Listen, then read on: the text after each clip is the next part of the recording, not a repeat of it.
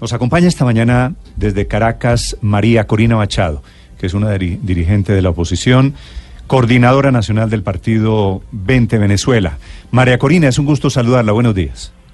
Buenos días y, en nombre de, de, todos los venezolanos tengo que agradecerles la forma como ustedes han estado acompañándonos durante estos años y en particular en estas horas decisivas y cruciales tanto para Venezuela como para la propia Colombia y lo que están describiendo de lo que se vivió ayer en Bogotá, de verdad me emociona tanto porque demuestra que donde estén los venezolanos eh, está viva esta lucha por la libertad y en particular en Colombia se asume como propia.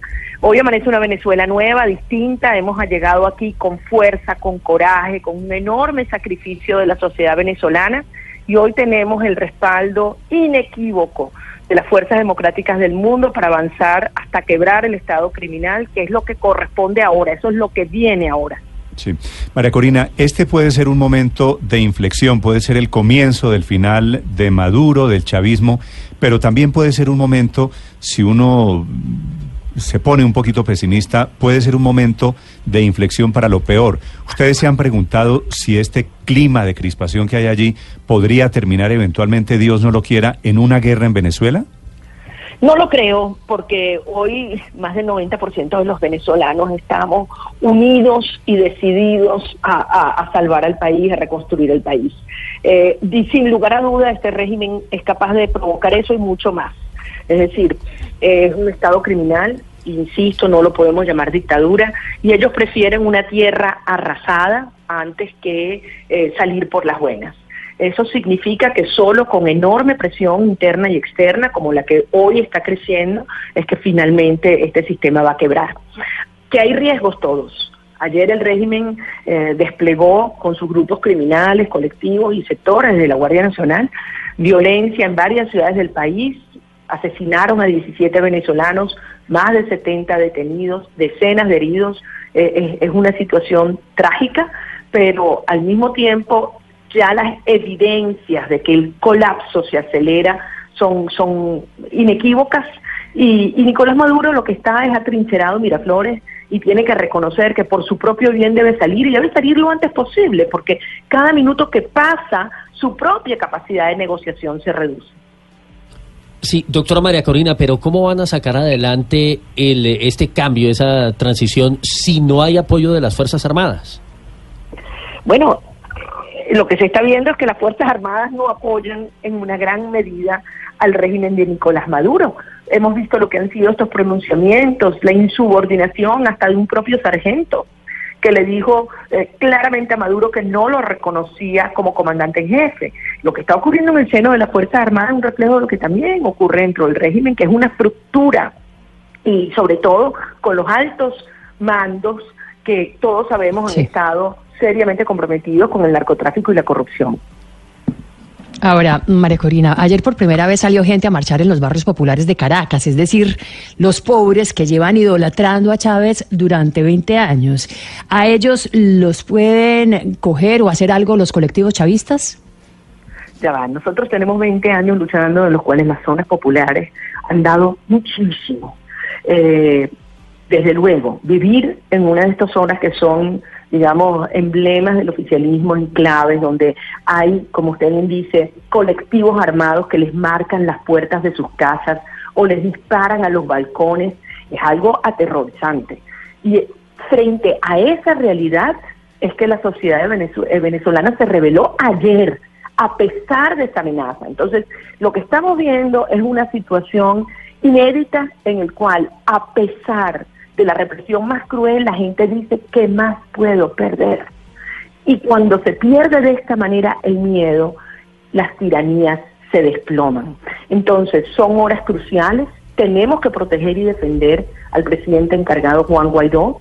Yo quiero agradecer, quiero hacerlo además por esta vía al presidente Iván Duque, a su canciller y a su vicepresidenta, porque los tres han sido figuras cruciales para armar toda la fuerza dentro del Grupo de Lima y en el hemisferio y pedirle a los colombianos que hoy más que nunca nos acompañen porque esta tarea debemos terminarla y hacerlo bien. Nicolás Maduro va a salir y vamos a iniciar un proceso de reconstrucción institucional y económica que permita que tantos millones de venezolanos puedan regresar a sus familias y a su país.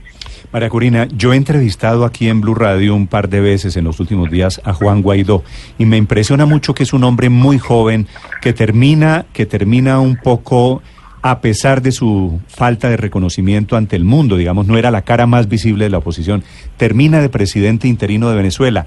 ¿De dónde sale Juan Guaidó? ¿Cómo es el ascenso tan rápido de Juan Guaidó? Bueno, efectivamente, hay momentos en la historia que, que, que la vida se pone una oportunidad a una persona que, que ni, quizás ni lo buscaba ni se lo esperaba. Lo importante es qué hace a partir de entonces. Y yo creo que hay que reconocer la forma como Juan Guaidó resistiendo presiones de todo tipo.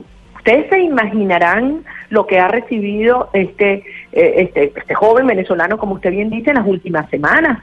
Y aún así se ha mantenido firme. Yo hablaba con él horas después del 10 de enero y se lo decía. Le decía, Juan, si tú te mantienes firme en esta ruta, que es la ruta del coraje, del deber y la responsabilidad histórica, cuenta conmigo y con millones de venezolanos que vamos a estar a tu lado y que vamos a correr los mismos riesgos que tú.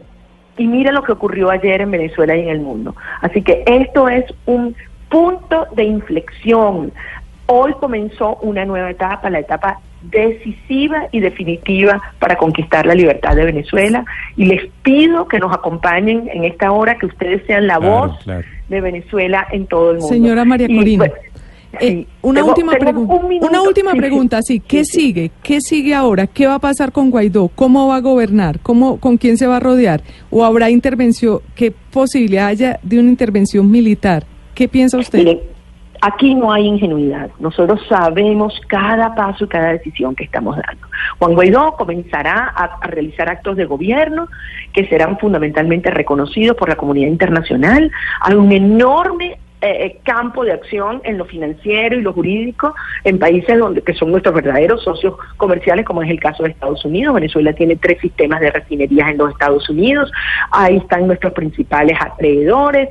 Eh, ustedes comprenderán la, la, la, gama que se abre. Yo lo decía hace poco, el Banco Interamericano de Desarrollo, a través de su presidente Luis Alberto Moreno, el día de, de ayer reconoció a Juan Guaidó, de modo que hay un trabajo con multilaterales y desde luego hay un trabajo eh, interno, no solamente con las instituciones civiles y militares, sino con la sociedad venezolana para continuar presionando en una sola en una sola dirección, la salida de Maduro a la mayor brevedad y obviamente la convocatoria a un nuevo proceso electoral para darle paz y estabilidad a la transición venezolana. Muchísimas gracias. Gracias, María Corina. Un abrazo desde Colombia. Gracias por acompañarnos.